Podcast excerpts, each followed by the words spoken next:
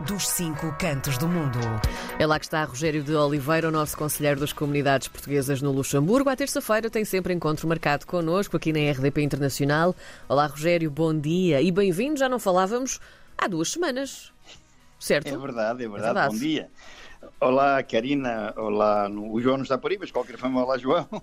Olá, mundo. Um grande abraço do Luxemburgo, um bocadinho cinzento, mas é Sim, sim. É, um... Sim, de facto, já não falámos. Sim, sim, diz. Não, diga, diga, diga, Rogério. Já não falávamos há, há pelo menos duas semanas, porque entretanto aconteceu muita coisa também por cá não é? Um, e foi difícil falar consigo na semana passada, mas há novidades então para, para nos contar, não é? Como é que estão aí as coisas no Luxemburgo, ah. também ao nível do governo?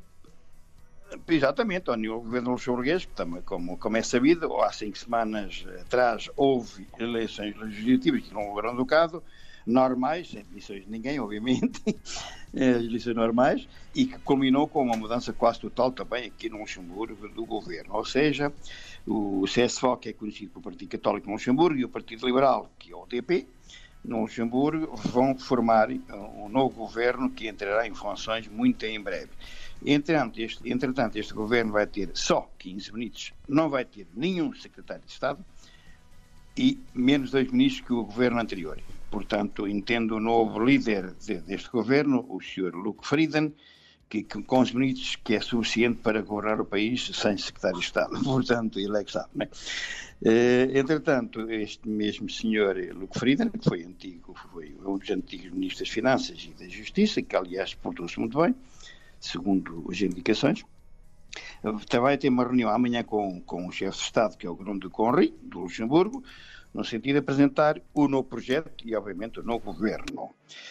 Entretanto, oxalá corra tudo bem, uh, sei que há umas pequenas alterações, não muitas, uh, no que diz respeito à governação de, a, este novo governo, mas vai continuar com, praticamente com, com o mesmo projeto que existia antigamente, quase com, pequenas alterações, mas isso ver-se-á ao longo do tempo que vai passar. Entretanto, quero aqui normalmente apelar e informar que há duas listas que foram aceitas para as para duas candidatos foram aceitos para o Conselho das Finanças Públicas de Luxemburgo, e no mundo inteiro, aliás, mas neste caso refere-se a duas listas de Luxemburgo, uma delas que é encabeçada por o Custódio Portácio, um banqueiro, eh, outro, eh, como candidato principal, Letícia Soares, que é jurista, eh, outra lista com a Inês Peixoto, que é enfermeira, e eh, António Valente, que é um, um contra de outro. Uh, esperamos que os portugueses uh, estejam bastante atentos a este órgão de consulta do governo português para, para os problemas da imigração que somos muitos, ou que me parece cada vez mais, ou pelo menos continuamos com muita imigração, muitos malta assim do estrangeiro, de Portugal. Eh, portanto, no dia 26 deste mês, eh, nos consulados gerais, em princípio em todo o mundo, e falar, falo aqui do Luxemburgo, que é o que acontece com Luxemburgo, vai haver então eleições das 8 da manhã às 19 da tarde. Apelamos para que os nossos portugueses não fiquem sentadinhos e que vão votar, porque é um, é um, é um, é um direito cívico e é um direito que nós temos para escolher os nossos representantes uh, por o mundo inteiro no que diz respeito à diáspora. Entretanto, terceiro é que os contribuintes, os contribuintes no Luxemburgo estão com pouca pressa para apresentarem a declaração. Isto porque, segundo dados, só 48% é que apresentaram a declaração de impostos. Isto vai acontecer até ao dia 31 de dezembro, foi um prazo, um prazo prolongado, que antigamente era 31 de março, passou a ser 31 de dezembro. Por algum motivo em especial, uh, Rogério? Este prolongamento? Não, não, não foi, foi, foi, foi uma decisão do, dos governantes que entenderam que era suficiente, em vez de ser até ao dia 31 de março, como era habitual, uhum. passa a ser dia 31 de dezembro de cada ano, cada, cada ano legislativo. Portanto, isto é uma ideia deles, o que facilita, de certa forma, os contribuintes cá para terem mais tempo, talvez, e para uh, recolherem dados, recolherem, sei lá, mais, não sei. Uh, de qualquer forma, e mesmo se não, aqui, mesmo se não, se não uh, declarem até ao dia 31 de dezembro, somos, somos chamados passado um mês, com uma carta a dizer vocês esqueceram, sou mulher, mas não multa, aqui não há multa, não há multa de, de não, apresentação de, de, dos impostos eh, no, no, no, prazo que eles impõem. Eles não costumam multar, chamam a atenção aos contribuintes com uma carta e dão mais um mês para que o faça. E aí pode entrar problemas judiciais.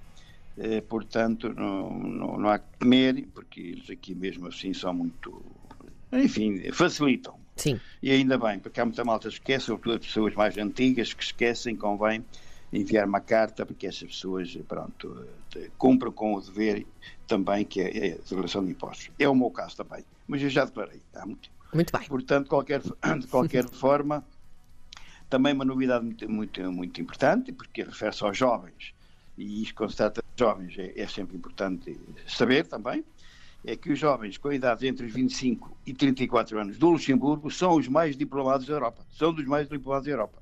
Ou seja, 61% eh, em, no Luxemburgo eh, contra 42% na média europeia. Eh, é os dados da Eurostat. Entre esses jovens diplomados há raparigas que são as melhores. 64,8% são as melhores, e a seguir os rapazes com 57,4%. Portanto, a rapariga então se multiplica nos estudos eh, superiores aqui no Luxemburgo.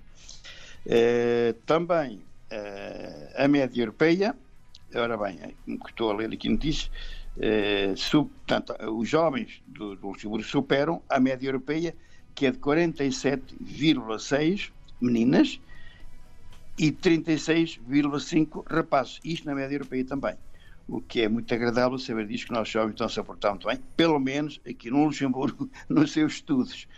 Uh, entretanto, mais uma, também uma notícia que saiu hoje, obviamente, uma vez que o Partido Socialista eh, luxemburguês e, o, e os verdes deixaram de ser solução, digamos, de ser, pertencer ao governo, uh, terá que haver, vai haver uh, novas eleições para estes órgãos, não, para encontrar um novo chefe destes partidos, o que era um bocadinho normal, uma vez que os antigos ficaram chateados, agora tem que se eleger novos, não é? É uma coisa assim.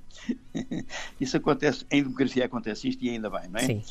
Uh, por hoje é tudo, Karina, um beijinho, tudo bom por aí para Portugal e um grande abraço, mais uma vez, do Luxemburgo para todos os meus compatriotas, não só residentes no país, Portugal, como na diáspora e mundo inteiro. Muito bem, foi Muito uma. Bom dia, até breve. Foi uma edição bem recheada, já sentíamos falta também do Rogério de Oliveira, o nosso conselheiro das comunidades portuguesas no Luxemburgo. Até para a semana, se tudo correr bem, Rogério. Pois, até para a semana, se tudo correr bem, não até é? Para aí mais bombas. Um beijinho, obrigada.